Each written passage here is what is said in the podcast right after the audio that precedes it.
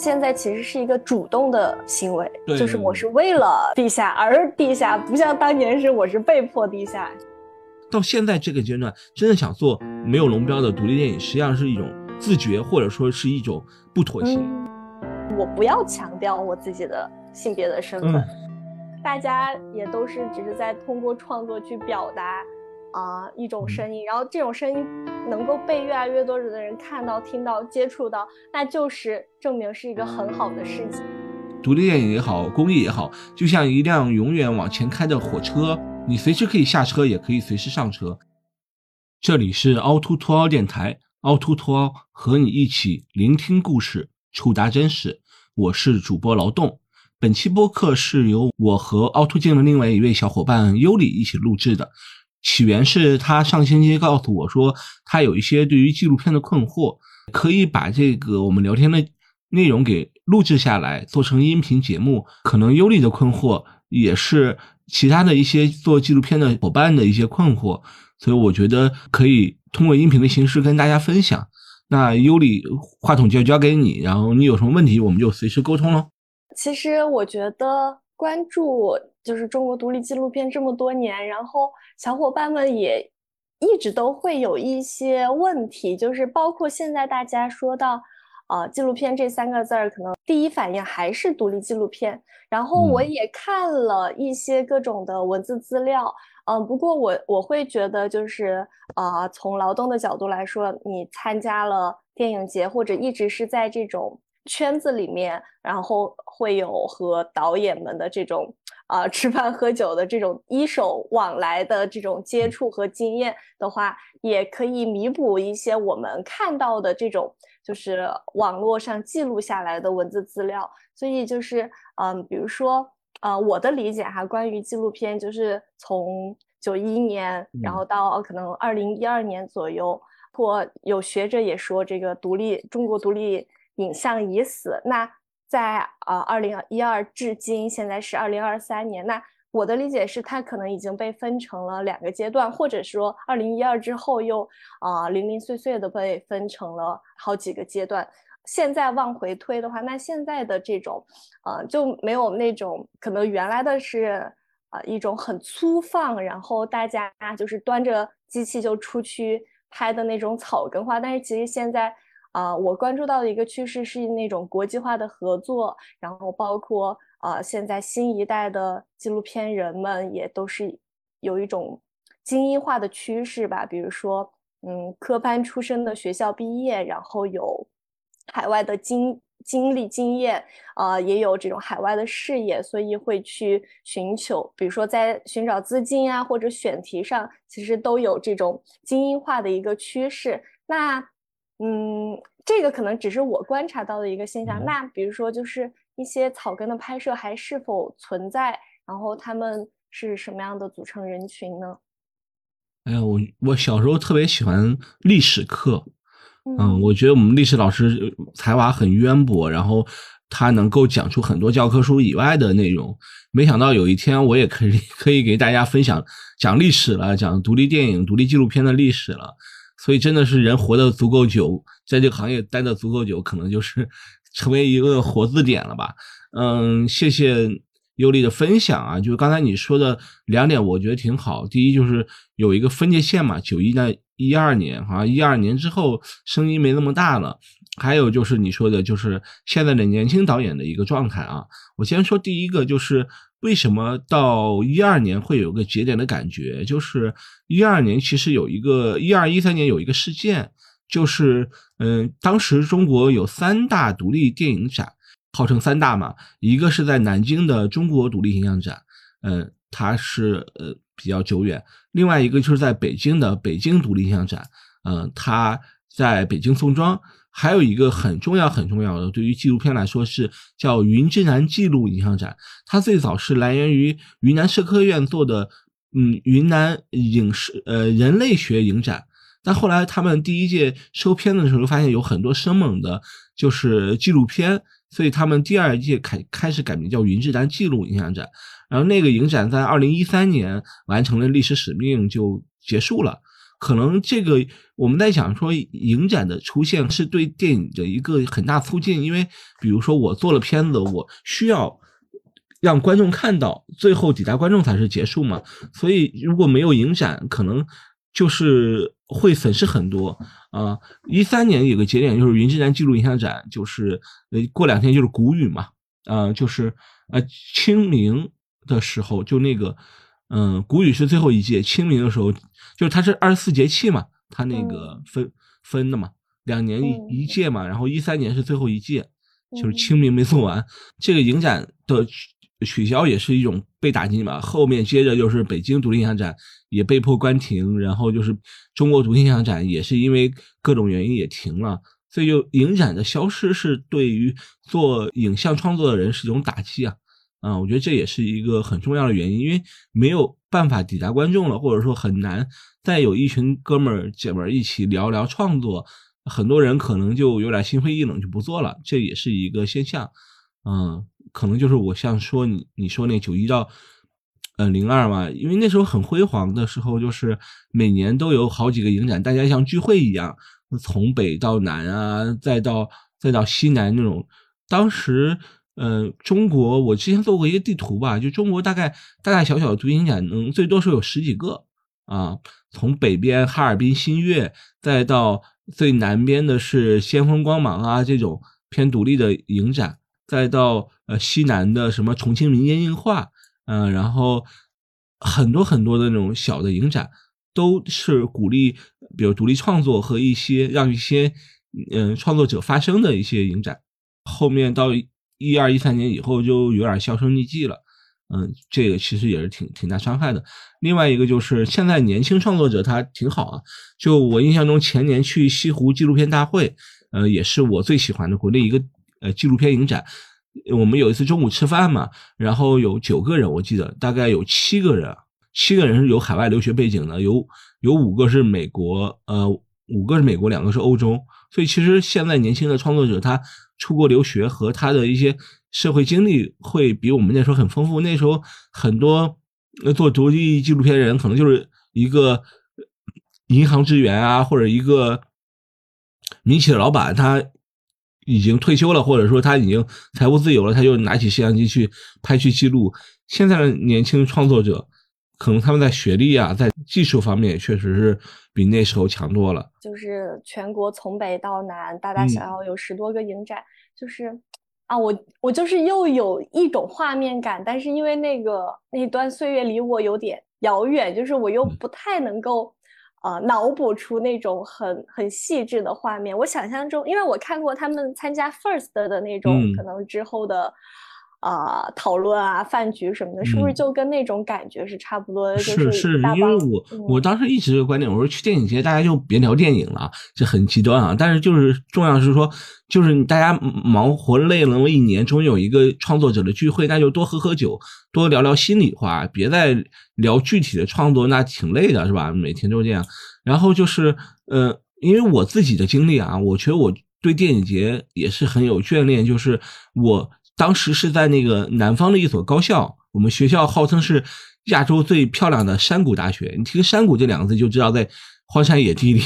但是就而且就是比如说我们师资教学也比不上北上广这种大城市嘛。那这时候有个机会，就是零七年云之南纪录影像展在上海做复旦大学做巡展，我们那时候就坐着火车和那个师弟硬座二十四小时就去到上海，当时就看到一批很优秀的中国的独立纪录片。嗯，然后就觉得特别的棒，就觉得哎，找到了自己心中的那种呃东西。因为那时候就觉得，哎，独立纪录片是一个人完成，然后像一个作家的笔一样可以自由书写。然后那时候同时看了国内，还看了另外呃几部国外的，包括日本的小川伸介以及图本点昭的那个纪录片，就觉得人家拍的确实虽然七八十年的拍的片子，但是穿过时空，过了几十年，这些影像依然。呃，生动活泼，依然是能看得出抗争，能看得出控诉。我觉得这样的影像是有生命力的，所以我就迷上了这个东西。后来才自己回回到珠海，再继续自己创作。如果没有电影节，我可能就是和朋友一样啊，和其他同学一样，拍拍校园的呃情情爱爱啊，拍一点小的什么收垃圾的人啊，或者是清洁工这样的。但是通过电影节，确实打开了我的思路和那个想法。哦，我能不能理解成回望，就是过去那些聚会，就是嗯就是这种节日，其实给呃导演或者创作者们一种聚会聊天的一个机会，就好像就是听你描述，就还挺像一个伊甸园的那种感觉的，就是大家可能。都是比较纯粹吧，因为做这种纪实影像的人，本来也就是观察世界啊这种的角度也更纯粹一点，然后大家又能找这种机会聚在一起，其实就是片子啊那些平时我们在创作，然后这种影展，然后大家互相交流啊。因因为那些影展其实当时都基本没有奖金。啊，基本就没有奖金。那你说这个一群人嘚不嘚儿，就是那时候报销一个 硬报销个硬卧，报销个差旅，就觉得 哇，这个这也挺良心了。大部分时候都是自己掏钱去，包括一些作者，包括一些观众，他没有入围电影节，但是他很喜欢，他就来了。其实大家当时很纯粹，聊的也很纯粹，不像现在，比如哎，你说，比如说，比如我举个例子啊，就是很客观说，比如吕卫军导演，他也是之前南京的中国独立影像展有，然后也入围过，他的片子也是呃当时偏独立的，是吧？但是他已入尘烟拿了，比如一两亿的票房，那比如说他可能分到一些钱嘛，那你比如说大家又开始有很多人说，哎，我跟他差不多，为什么我不能去做挣更挣钱的事儿呢？他可能也去转向去做做有龙标的，然后当然也可能有自己自己那个导演意识的片子。那他其实就分裂了。有些导演坚持说，我不去迎合市场，甚至我不我不要向龙标低头，他就可能做的更更独立了。那有些人可能说，哎，我我做的创作，我希望能更多人看到，创造经济价值，我为什么不去做？就也产生了一些分裂。而且说不好听的，最早的时候，比如说王小帅、贾樟柯那帮人，他们为什么要做独立电影？我印象很深，比如王小帅就是这样，他当时做独立电影的原因是。当时电影它不光有龙标，它是每个电影制片厂分指标，你知道吗？就比如我福建电影制片厂今年有一个指标，我能拍片子。我其实不管你拍内容，我只有这个一个指标，我才能够拍电影。当时王小帅说：“哎，这个如年轻导演轮不到他们嘛，他就做了一个没有龙龙标的片去国外参展。他们当时也不知道这叫独立电影啊，地下电影，只不过因为没有龙标，对吧？那当这帮人他们真的就是所谓的呃国家的政策变了以后，他们可以申请龙标，那。他们，你说他们还在做独立电影吗？他们，他们当时做独立电影或者地下电影的原因是没有办法被迫的。到现在这个阶段，真的想做没有龙标的独立电影，实际上是一种自觉，或者说是一种不妥协。嗯，理解，就是现在其实是一个主动的行为，对，就是我是为了地下，而地下不像当年是我是被迫地下。对，所以我觉得其实嗯没所谓，就是大家每条路都。嗯，你没办法说谁对谁错嘛，就没所谓的事儿。那但是会产生分裂。同时，它有个问题就是说，嗯，独，但是我认为独立电影它不不是一个，它只是一个概念，或者它不能成为一个标签啊。就是说啊，我是独立电影，我多牛逼，我自己自己花的钱我拍了，我我就是独立电影嘛。不是，我觉得首先你还是一个你的思想要独立，呃，这个最重要的。就钱这个东西说不好听，你花自己钱拍。那就要独立电影的话，那我们还要考虑一下这个片子质量怎么样嘛，对吧？嗯，对对对。想问一下，比如说你当时去参加这种节展，就是这种女性面孔或者导演多吗？比如说，呃，印象中九九十年代就是两千年初崛起的那一批人，比如说什么冯燕、季丹，然后郭小茹、李红，他们也会就是去啊出现在在这些地方吗？嗯，说实在的，数量上来说，就是女性导演是明显少于男性导演的。然后我零七年云山影展，你看那么多导演，就只有应该是就只有季丹老师是以唯一一位女性导演。而但是季丹老师她很厉害，在于她拍的影像很早，她当时用的影像是叫超八拍的片子，叫《共步的幸福生活》。那个片子就是所谓超八，就是还没有 DV 之前的一种那个家庭便携式的影影像设备。啊，对，所以他其实是很早的。后来他也去做一些其他纪录片，比如哈尔滨的旋转旋转呃阶梯什么的，他做了很多片子。他是一个很好的例子。季丹老师，呃，能力很强，而而且人也很好。那后面冯燕老师的《饼爱》也是，这确实让人印印象很深刻嘛。呃，然后还有就是我印象很深的，比如说草场地草场地吴文光老师那边也诞生了一批就是女性导演，比如邹雪萍啊，比如说张梦琪啊，其实这。也是有一些的，包括这次最近草场地工作站在做的母亲影展，其实女性的创作者比和男性的比例已经差不差不太多了，而且是不是还有些还是女的更多？因为它也随着一个技术的普及嘛，就以前比如说九十年代拍的时候还要扛那种大的机器。你这个体力上就受不了，而且就是要不断导素材啊，这种那种就很多限制。但现在就是拿着手机、拿着相机、家用迷你 DV 都可以拍了，那它就更方便了。就是女性创作的门槛降了很低，所以而且女性导演，我认为啊，嗯，她会比男性导演更更坚韧、更能坚持这个东西。可能也是一个社会的问题吧。比如说，男性导演他，比如拍一两部他就不拍了，可能他因为受到呃压力嘛，经济压力，他可能去做点别的事。但是女性导演往往更豁得出去，这个当然也是一个刻板印象了。但是我觉得女性导演更很好啊，而且就是，但是有个问题，我觉得女性导演她第一部片子当然是另外一个话题啊，嗯，她往往从自身出发，其实挺狠的啊，她就是往往就是拍拍关于自己身体或者自己自己自己。的一些呃关系的一些片子啊，这种片子很深很深刻，也很震撼，但是往往也会有一些伤害吧，我觉得，嗯，伤害，嗯，是对你说对自己的伤害。我印象中，我有一个片子就是她她在讲她和她男友的关系嘛，里面里面她男友呃就是反正她关系也并不是很好，有有吵架什么的，其实我觉得也是有种有种就是。揭伤疤，或者说有点那种，嗯，这样子，嗯，嗯，OK，对，嗯，对，其实因为就是 我，我不是想说从批判的角度啊，就是我是在想象那种聚会的那种图景，就是啊，一大帮大老爷们儿，就是呃，可能。然后又再加上当时，呃，我是说，就是之前的这种实践，就比如说扛着超八，呃，相机很大，本来数量就少，然后，呃，本来女性数量又少，然后又要，比如说又要去加入到这种，呃，放映时候或者电影节时候之后的这种喝酒聊天，就其实本来也是一大挑战吧，如果对女性身份来说啊。呃，这没啥问题啊。呃，我印象中，比如说我们重庆民间映画的时候，就是当时搞了一个厨神大赛嘛，就大家一起做饭，每个人还要评比，然后大家一起做完菜以后，大家一起吃啊啊！那届冠军是邱炯炯嘛，他做那个做那个鱼特别好吃。厨神大赛。嗯，厨神大赛在重庆民间映画，就就就是，但女性导演真的很厉害。比如我们那年重庆民民间映画，就是马丽导演的《今生》嘛，就是那个让我看的特别震撼。包括后面他的球也是在 FIRST 拿了最佳纪录片嘛，那女性导演她真的是能力也很强嘛，而且就后来玛丽导演也跟也在就是相当于呃独立影展上认识了他的爱人嘛。呃，从峰导演他们俩后来在一起，还有一个很可爱的宝宝。然后还有一个很有趣的是，我看到就是当时 Cliff 就是那个 Cathy Play 的那个他他在转说怎么又是一个告别文，然后中国第一个国际就是山一的六山一那个对对对对对对。然后你你的评论也挺有意思，你说感觉没倒呀？就是其实我对山一的状况也挺好奇的，他应该是在成都的，但是就是我知道他起来的。好像挺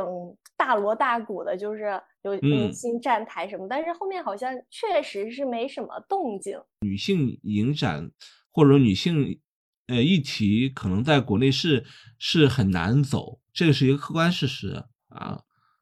这几年涌入的女性导演都特别棒啊，比如说郭荣飞导演的《额温枪女孩》就在纽约翠贝卡电影节拿到了呃最佳短片奖，那这个也是好多年没有中国的片子在那儿能拿奖了。同时还有个导演叫郭一飞，他自己一个人跑到中东去拍了两部关于呃阿富汗跟那个以色列和巴勒斯坦冲突的纪录片。那你想，这个好像也很少有男导演去那儿拍，所以我觉得女女性导演这两年的力量真的是挺强大的啊。所以我们也呃看到了是女性导演的崛起，这个就挺好的呀，啊，嗯，我也看到就是嗯有策展人和学者说说过一个现象，就是说他们就是有一些女性导演可能拍了一两部作品之后就消失了，就是不知道你有没有关注到过这种。但是其实相反而言，我听到的就是两种说辞能够印证的，其实是男性有些导演因为。迫于这种生计的压力，要去找钱了，然后也是拍，就是寿命短暂，就是好像。你可以去关注一下草场地，草场地工作站，就是嗯嗯，呃，吴老师那儿，他他有一个叫《失踪者日记》啊，哦，他就讲的是有好多人就是拍着拍着拍一两部，然后就消失了啊。他那个主题叫对，叫失这个失踪者很有趣笔记嘛，就是对嗯嗯叫失踪很多很多。你比如我当时零七年认识一个哥们儿，他特别有才，是人家艺术学院的哥们儿，他呃就拍了，他把他大学四年的片子呃就揉吧揉吧拍了，做成一个纪录片叫《碎片》嘛。那个导演特别的有才华，但是可能过了两三年以后，他没有再做从事呃独立电影，他去往那种音乐电影啊，或者是去拍一些呃，比如类似于杨丽萍这样的片子，嗯、杨丽萍为主题的片子，我觉得没啥问题啊。就是为什么嗯要一辈子要都干独立电影呢？我其实我我之前在做公益，或者说在别的时候，我都跟别人分享一个，就是我觉得这些事业，独立电影也好，公益也好，就像一辆永远往前开的火车，你随时可以下车，也可以随时上车，只要你心里想，那就不是问题。那比如我自己也是这样，我大概一五年以后没有再做自己的片子，那我去做凹凸镜这号也是在这个行业里待嘛，对不对？而且我自己其实现在也在创作，只不过还没剪出来。那你只要心中有个东西，就失踪者在回归嘛，对吧？嗯，嗯，确我在安慰自己。实。嗯，我觉得是这样的，就是我自嗯己经历的一个心态的转变是，应该是一九年我呃我去广州节的，就是也是因为帮嗯。凹凸镜，然后获得这个宝贵的机会，然后是我第一次去参加电影嗯。节，嗯，就是去的时候，我当时冲击还蛮大的，就是可能过去啊，就是从这种文本资料、影像资料、嗯。想象中的这种独立导演是嗯。一个样子，但是见到他们在台上这个做演讲，虽然就是广州节已经是一个、嗯啊很偏官方的对对偏官方的组织，但是可能也不免还是会有一些就是已经不不不出这个呃独立小圈子，然后走向官方的这些导演，但在我心中可能还是那种啊、就是有有一有一个光环的一个存在，然后再看到他们在上面就是那种做演讲呀，然后就是挥斥方遒啊、我觉得是一个冲击吧，就是可能原来自己会有某种就是很假设的光环，就是我觉得你就得怎么怎么样，嗯就得就是这个穷困潦倒呀，干嘛？但其实并不是的，就是大家也都是只是在通过创作去表达啊、一种嗯声音，然后这种声音能够被越来越多的人看到、听到、接触到，那就是证明是一个很好的事情。就是我，呃。呃，就是那个小时候的我，就是对他们充满这种假设、假定，是一个很，就是一个很奇怪的一个假设吧。四叔赵真老嗯师，他当时就是说劝一些年轻创作者，就是说你可以先找一份教职，然后利用嗯寒暑假去拍纪录片儿。我觉得这个挺好，在而且在味道身上实现了很好的完美的实现。就我觉得确实是这样，你你老在讲付出是吧？然后老在讲付出，你你你你还要生存啊，你要生活呀、不然你也没法持续创作，因为大环境就是这样，它就不良性。那你没办法，你只能说，呃，比如我们聊什么孔乙己的长衫嘛，但是你未来你只要有那个信念，你什么时候做都行。你只要是，呃，比如挣够了钱再去创作也没问题，对吧？或者说找一份教职，或者找一份稳定工作，然后利用利用你的业余时间去创作，这个其实也都是很好的方式啊。嗯，千万不能叫人家付出。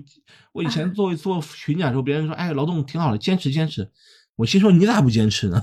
就是我们班七十多个人，呃，有七十多个人，然后最后真的做影视的不到五个人吧。那一方面可能确实因为影视教育是个很精英化的教育啊，另一方面可能也是说明这条路太难走了，有些人放弃了。那放弃就放弃呗，就是嗯，每个人都有自己的路要走，对吧？确实，嗯，所以啊，对，说回到就是，嗯，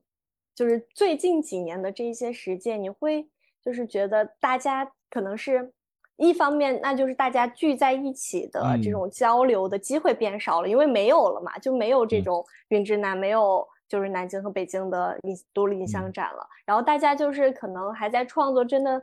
就是只是，呃，可能主要是为了在国际上面亮相的机会会比较多一点儿了嘛？还是说国际电影也也很难了，因为现在现在是嗯。这样的，就是以前的时候还可以，比如说一些电影它没有拿龙标之前，还可以去国外电影节参展啊，然后回来就墙外开花在墙里香嘛。那现在基本的路子就很难了，就是如果你要参加国外影展没有龙标的话，你在国内是更不能看到了，更不可能看到了。啊，这是已经很明确的一个从那个管？管制长篇长篇就是长篇电影啊长篇，所以就是这个其实路子是越来越难了，就是给观众呈现观众的机会很难了，就是少了少了，而且就是呃电影节消失，就大家聚会的。时间少了，它这种潜移默化的东西吧，就是变得，嗯，大家都变成了一个个原子，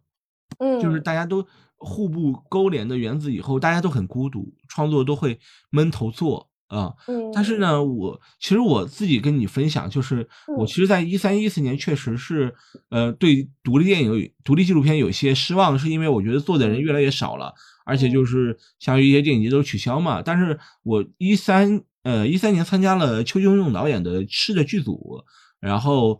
我发现还是有很像邱炯炯导演这样很有才华的导演，他在坚持的去做自己想做的内容，他不会因为大环境的改变而去做妥协或者去做一些别的东西，他就想做就做，啊，他愿意做就做，所以我觉得这个东西让我对独立电影觉得他还是生生不息的。啊，就是他会生生不息，就是即使做的人少，相对于所谓我们说黄金时代的时候，一年出二三十部独立纪录片的时候少，但是还有人会继续做。我一七年给 FIRST 的青年电影展选片的时候，我看到一个片子特别的印象深刻，他的名字叫《卤煮》，他是讲了一群在北京电影制片厂门口扒活的群众演员，你应该你知道那种，就是比如说五十块钱一天、一百块钱一天去做那个群演。然后后来，因为比如北北京北京电影制片厂那个地方拆了，还有就是一些呃大环境的影响，他们的工作越来越难。然后导演去拍他们的一个过程，呃，我印象很深很深是当时我们在选片的时候，我很喜欢这个片子啊，甚至几度落泪看的时候，呃，但是另外一个评委会觉得可能他的在技术方面有点有点弱，那我就跟他说，我说。你看他跟那些人去到了他们住的地下室，那么近的去拍那些人，甚至在他的 DV 被偷了情况下，他还坚持用 GoPro 把最后的镜头拍完。我觉得这样的人是值得鼓励的，而且就是那种那种对于呃这些人的观察，也是一个很棒的一个体验啊。虽然在技术上有问题，所以我就当时说服了另外两位评委，就让他能够入围 FORCE 青年电影展。他之前不是学影视，他学了个什么？呃学个会计还是物流什么的，那但是他就是有一颗 DV 就可以继继续创作。我觉得这样的人可能时不时会冒出一个来，啊，他可能跟确实跟他的学历没关系，就跟他想不想做有关系。对，当然当然，因为这个确实大家都是有你有一个设备，有有个手机，你就是直接能上。但是其实这种感情是就是。我们能够在片子里面感受到感情，其实是很重要的东西。对，所以我觉得就是跟跟学历没关系，而且就是会不断的有人在做，不断的有好的作品出现，虽然数量有点少。同时，其实你刚才也聊嘛，就是技术不断进步，就是大家的摄影水平，比如以前就是一个人做，后来现在有个剧组的概念，有好呃双机位啊之类之类的，那我觉得也没问题啊，就是越来越好嘛，对吧？越来越好，技术越来越好，但是可能人的思维。是不是被禁锢了？或者说我们在聊纪录片美学，或者还是在聊什么真实性什么的？人家，比如我这次给那个上海电视电视节选片的时候，选了二十五，给了二十五部嘛，然后其中五部都有动画元素，有两部甚至就是动画片、动画纪录片。那这种动画纪录片这种美学，其实在国外可见已经很普遍了，五分之一对不对？那国内还在讲真实不真实？你你不你不会觉得你的美学已经落后很多了吗？对，或者说你把自己固步自封在里面了，是，对吧？呃，那那这个确实跟谁创作没关系，就是跟那个就导演他的思维、他的眼界够不够宽，够不够努力的去看这个有关系，我觉得。呃，可能又说回呃当时的那一批活跃的导演们，他们现在都在做什么呢？其实应该也有五六十岁了，这样。对，有一些有一些都退休了。那有还是继续创作啊？因为第一批的人，嗯，我们熟悉那些导演，现在还在创作，比如，嗯，顾陶呀、赵亮呀，然后王斌导演，他们就一直在创作呀。他们跟大环境没关系，他们就自己创作，啊，我就努力做就行了。嗯，其实这样才好，大浪淘沙嘛。就还是刚才说的，留下来都是喜欢的，因为这个东西没有什么商业，更没有商业化了。啊，以前还还幻想说能去一些电影节参展，现在电影节参展也很少了。那剩下的就是喜欢了，更纯粹啊，多好。嗯，那比如说这个宁莹啊，然后还有李红，嗯，或者郭小鲁他们，就是感觉好像这种名字慢慢的就听不不太能听到了。对我有一次特别有意思，有一个朋友在香港读书嘛，他读研究生想做独立电影研究方向，我当时确实给他泼了盆冷水，我说像好像独立电影都快没了，你研究啥呢？后来后来姐姐那个名就后来改成了就是呃文化观察啊，我觉得我救了他一命。确实，我我也经历过类似的这一个阶段的想法啊。就是最初是想做这个独立电影研究，然后我也是在读书的时候，当时写了一篇，就是做了一学期的这个 research，然后看了东西之后啊，它都没了，或者说它已经到此为止了，我还写什么呢？但是我后面又燃起兴趣，就是因为它其实还是呃在以某种形式继续的，虽然可能现在是怎么说独立和商业，或者是。啊，和官方的协商，我们叫这个对啊，negotiate，就是去博弈拉扯，这种也是有趣的一个过程，它是在演变的嘛。那我们其实去捕捉它的这个死了之后是什么样的一个状态，也是永远死不了啊！我是觉得，我现在感觉永远死不了，只要人在，只要这种这种内容方式做还在，我觉得就永远死不了啊。嗯，他可能用别的形式，比如说蒋能杰导演那种，就是吧，他他也能够出圈啊，就是他做的片子也出圈了，对不对？那那如果如果按这个逻辑，大家都不做了，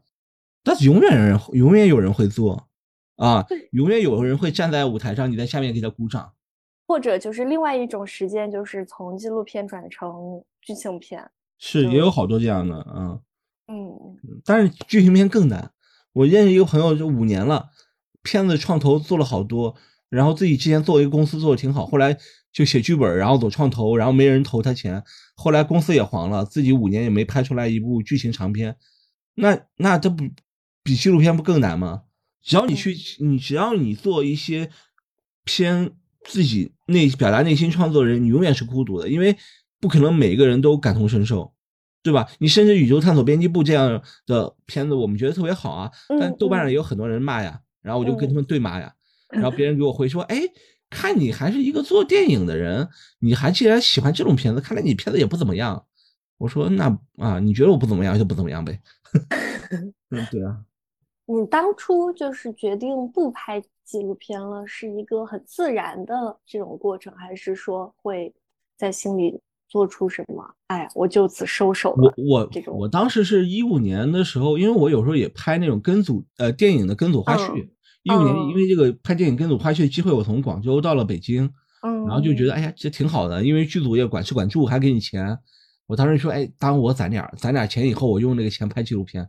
后来拍完一部，我觉得哎这挺好，挺挣钱的，而且认识很多朋友，挺开心的。然后就开始拍第二部，然后后面。呵呵呵，后来我后来我就又去一七年，我去电影学院做了个进修，进修了制作人专业，因为我觉得可能嗯。纪录片导演太多了，也不多我一个人，但是好像纪录片制片人还蛮少的，我就想哎是不是能转型一下做一些纪录片制片的工作，服务一下纪录片导演，能够帮他们孵化一些内容。所以这两年还不错了。就我去年制片的项目是拿了 CCDF 华人对纪录片大会的最佳提案，前年有个片子是拿了新鲜提案的单片优秀优秀提案奖，那也是一定成绩。但是，呃，还是很难，因为你没人给你投钱嘛，所以你的片子还是，嗯，还在找钱的过程。所以我觉得这都是一个经历嘛。嗯，对，我们也可以聊一下，呃，就是。啊，这种纪录片的制片的工作，其实我感觉是啊，随着这种精英化、专业化，其实是在增多的，但是机会还是不够。就是可能，嗯，对于好多人来说，他还是不知道啊，纪录片制片要做什么。包括我最近不是在上那个，呃，就是关于纪录片节展的课，对，所以就是也会看到有其他的导演或者是其他的学生。会有这方面的一个问题，就是说啊，我这个片子啊，啊，对，就是关于制片方面的种种问题。好的纪录片制片人，他一定是在经过好多纪录片制片人，你知道干嘛吗？他们可能就是那种之前做过商科或者在一些大厂工作过的，他们的人脉其实对于这个纪录片的找钱很很有帮助。你反而学制片人专业出来也是要找钱，这个其实挺难的。就是说说白了，就是中国的纪录片还没有一个商业化运作，所以它的很多问题就是存在于它不够商业化，以后大家都不知道怎么找钱啊，或者说他。不知道这个怎么做，他就有很多和社会脱节的地方。嗯，包括就是比如说当时那，就是比如说 CNext 呀那些，其实给钱都很少，是吧？就是然后可能有的国外电视台，比如说 NHK 或者法国的电视台，其实就是杯水车薪，但是呢，呃，主要是蹭个他们的名气。不是，就是你看，其实你这样，其实国内国外一样。因为我之前也有南加州大学的纪录片导演跟我们都开课嘛，他说自己他找钱也很难。你知道他怎么找钱吗？他就是当他拍新片的时候，他就在家里，然后他爱人给做一些什么小饼干什么的，然后邀请一帮朋友来到家里，他开始展示他的提案，然后说大家如果 感兴趣可以投我点投点钱。对他，他一条片子可能就几万块钱，就几万美金就干了。那其实国内国外一样，都找钱很困难，谁能愿意为你的梦想买单呢？对吧？你这样反说，但是为什么他们还想做呢？就是一个自我表达，而且这个自我表达表达完了以后，可能会有一些社会社会良知，或者说有一些社会责任在里面啊。我觉得这挺好的呀，没什么问题。嗯，对，你说那个做小饼干，然后邀请别人到家里来，就特别像众筹的现象。对对对，现象就他们不会觉得是个负担，同时他们也觉得。呃，我这样做也是，你而且你你看一些电影节好的电影是吧？你看好的纪录片，它获奖片子，它后面有大串的那个 logo，比如你说的，比如 NHK 啊，这个那个，为啥？他找了一轮钱，呃，他也是一这五千那六千那三千攒出来的，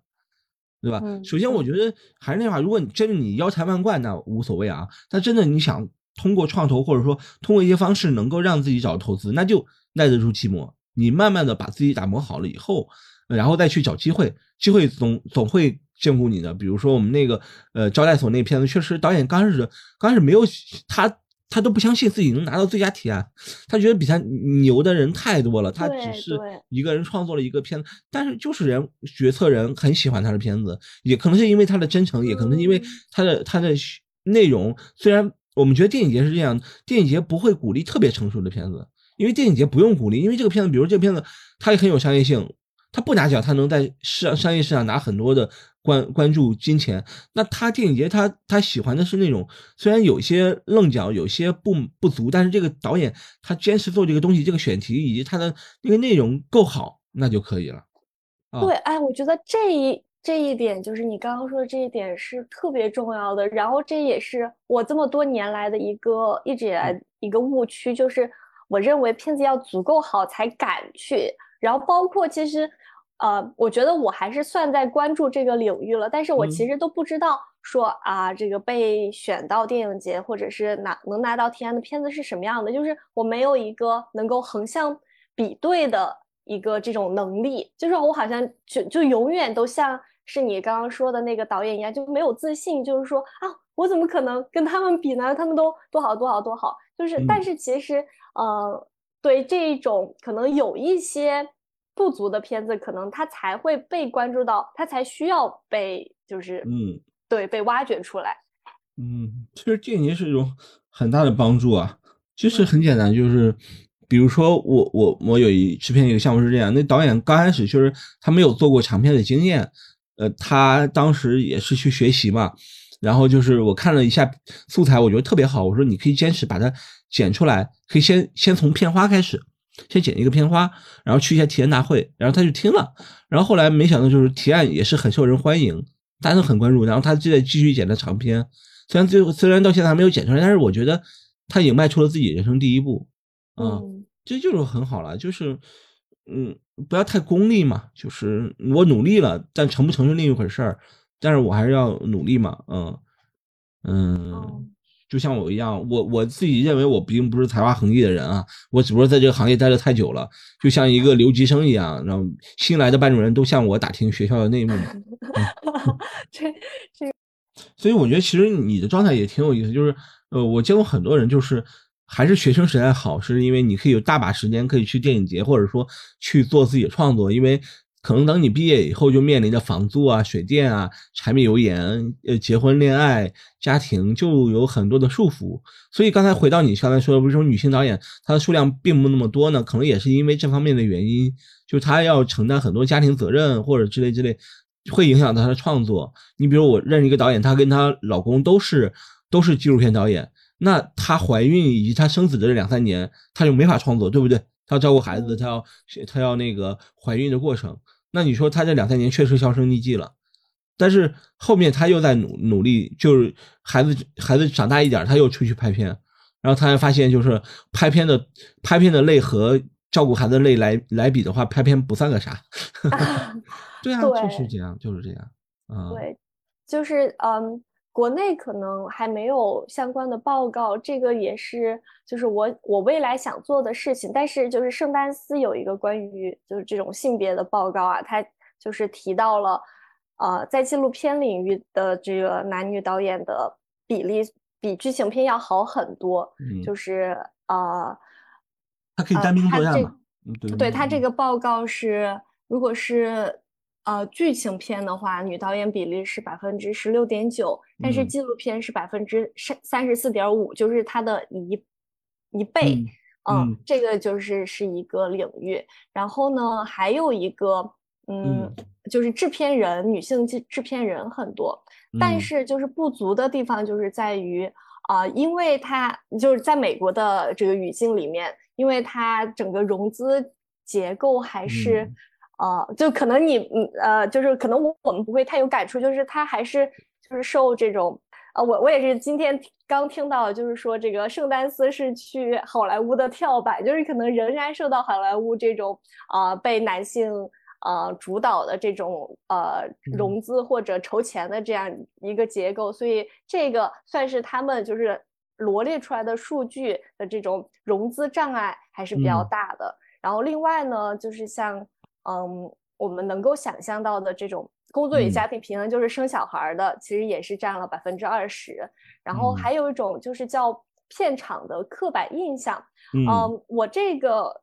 我对这件事儿的了解，就是换到中国语境的话，就是偶尔哈，就是极其个别的现象是会有说，呃，那个摄影师的器材箱女生不能坐，这就挺离谱的。啊，嗯，对，然后那这个东西其实，在钱钟书的《围城》里面就有嘛，说那个他们在一个嗯大巴车上，然后特别挤，然后有一个地方放了一个米袋嘛，放了个米袋，然后那个女想让那个女孩去坐嘛，但是男的说不行嘛，说男女的怎么能坐在米米袋上面？那其实一样的嘛。而且我觉得这个挺有意思，你刚才说那陈丹斯特别好啊，但我在国内跟一些女导演接触，他们说，那为什么每个电影没有强调说这个导演是男导演？啊，非得强调这个导演是女导演，是其实本能就已经有一个所谓的所谓的那个先入为主的概念，就是啊，女导演不容易啊，女导演比男导演更不容易。我觉得这个也没有存在说特别容易不容易这个话吧，嗯，对，这个是也是呃，就是这种意识觉醒的一个关键，就是在于我不要强调我自己的性别的身份。而且我真的，我真的女这纪录片方面女性导演真的太厉害了，他们的拍摄内容包括马丽导演拍的《球》是吧？包括那个呃呃呃，就是韩萌导演拍的那个《江南女儿》，然后包括呃我刚才说的那个郭一飞导演拍的《中东》啊，拍的那个《巴以冲突》，就是觉得还是那那些地方可能男导演都很难进去，他们能能竟然拍了那么优秀的片子。那因为我们凹凸镜之前也在。前年三月做过女影历练嘛，就三月份就是妇女节那个月做了放映嘛，效果特别好呀，有很多的女性导演的片子，包括前年获得那个学生奥斯卡金奖的那个陈玉聪的片子《未尽人生》，她也是女导演啊，对啊，而且这而陈导最近也在拍一个长片，质量也很好，嗯，哦，对，这些都是新生代的力量，所以我觉得还是事在人为，你不管男性、女性，呃，和 LGBT。只要你的片子做得好，我都会喜欢，我也不会强调说她是女导演啊，女导演好不容易，没有谁不容易，没有谁比谁不容易，我觉得，嗯，对，而且我看片的时候，我也不会因为她是女导演，我给她呃给她打分打高一点，不会，我还是看一个呃看一个创作，嗯，好啊，你还有什么问题嘞？我呃差不多了，好像没啥问题了。反正遇到什么问题你就和我说呗，好。好的嗯，好的嗯，OK，保持联系，行，嗯，吧，谢谢，嗯拜拜。拜拜。这里是凹凸凸凹电台，大家可以在网易云音乐、喜马拉雅、小宇宙、苹果 Podcast、汽水儿、蜻蜓 FM 收听。同时，欢迎加入凹凸凸凹听友群，请在公号凹凸镜 DOC 下留言“听友”，欢迎大家在听友群里一起讨论播客内外的故事。